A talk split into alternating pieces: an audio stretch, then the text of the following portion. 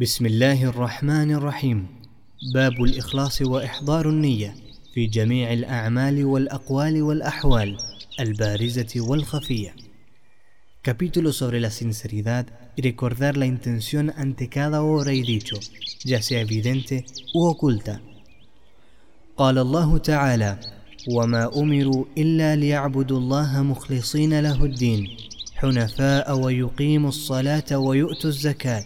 وذلك الدين القيمة Dice Allah subhanahu wa ta'ala, a pesar de que no se les había ordenado sino que adorasen a Allah, rindiéndole sinceramente la adoración como hanifes y que establecieran el salat y entregaran el zakat. Y esta es la práctica de adoración auténtica.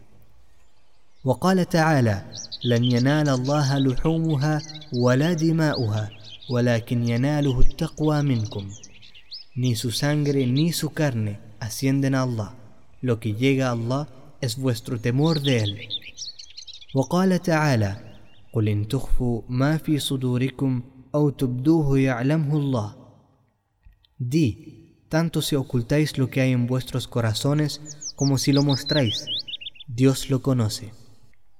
وعن أمير المؤمنين أبي حفص عمر بن الخطاب القرشي رضي الله عنه قال سمعت رسول الله صلى الله عليه وسلم يقول إنما الأعمال بالنيات وإنما لكل امرئ ما نوى. فمن كانت هجرته إلى الله ورسوله فهجرته إلى الله ورسوله. ومن كانت هجرته للدنيا يصيبها أو امرأة ينكحها فهجرته إلى ما هاجر إليه. متفق على صحته. El califa de los creyentes, Abu Hafs, Umar ibn al-Khattab al-Qurashi, radiyallahu an, narró que oyó decir al enviado de Allah sallallahu alayhi wasallam, los actos valen por su intención, todas las personas serán recompensadas según sus intenciones. Quien haya emigrado sinceramente por Allah y su mensajero, su emigración habrá sido por Allah y su mensajero. Pero quien haya emigrado para obtener algún beneficio mundanal o para casarse con una mujer, su emigración habrá sido por aquello que emigró.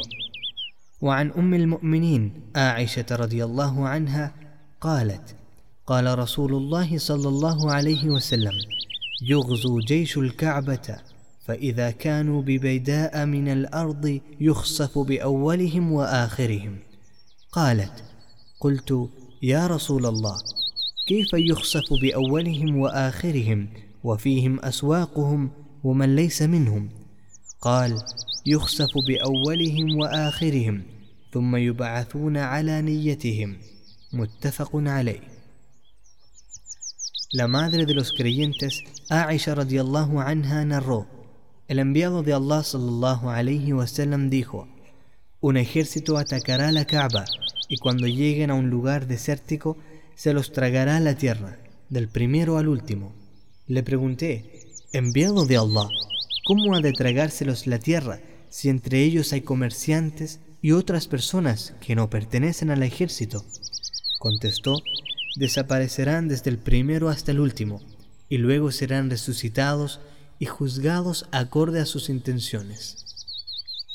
وعن عائشة رضي الله عنها قالت قال النبي صلى الله عليه وسلم لا هجرة بعد الفتح ولكن جهاد ونية وإذا استنفرتم فانفروا متفق عليه ومعناه لا هجرة من مكة لأنها صارت دار الإسلام عائشة رضي الله عنها relató que el enviado de Allah sallallahu alayhi wasallam dijo No habrá más emigración después de la liberación de Mecca, pero sí habrá esfuerzo por defender el din de agresiones e intención sincera en las acciones. Si se les convoca al combate, alistaos. No habrá más emigración de Mecca porque se ha convertido en tierra del Islam. وعن أبي عبد الله جابر بن عبد الله الأنصاري رضي الله عنهما قال كنا مع النبي صلى الله عليه وسلم في غزاة فقال إن بالمدينة لرجالا ما سرتم مسيرا ولا قطعتم واديا إلا كانوا معكم حبسهم المرض وفي رواية إلا شركوكم في الأجر Abu Abdullah Jabir ibn Abdullah al-Ansari radiallahu anhuma dijo, Estábamos con el enviado de Allah sallallahu alayhi wasallam en una incursión militar cuando dijo, En Medina han permanecido hombres que aunque hayamos andado caminos y atravesado valles, están con nosotros. Solo les ha retenido la enfermedad. En otra versión dice, ellos obtendrán nuestra misma recompensa.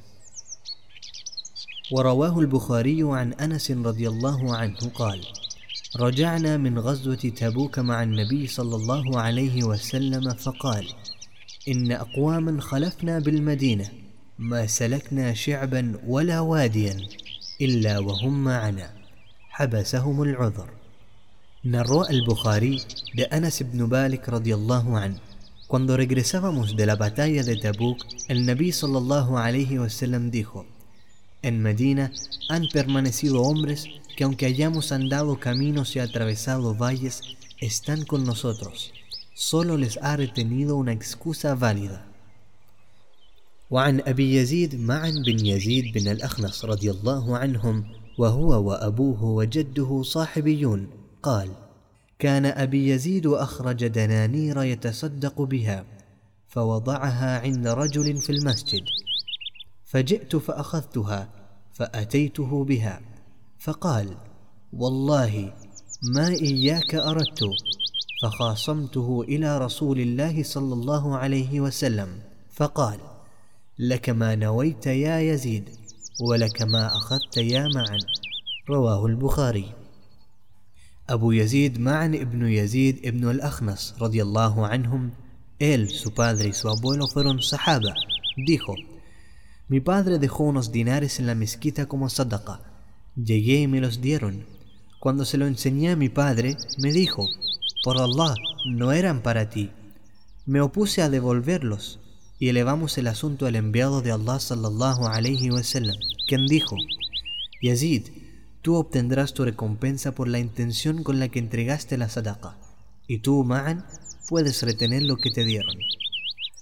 وعن أبي إسحاق سعد بن أبي وقاص الزهري رضي الله تعالى عنه أحد العشرة المشهود لهم بالجنة رضي الله تعالى عنهم قال جاءني رسول الله صلى الله عليه وسلم يعودني عام حجة الوداع من وجع اشتد بي فقلت يا رسول الله إني قد بلغ بي من الوجع ما ترى وأنا ذو مال ولا يرثني إلا ابنة لي.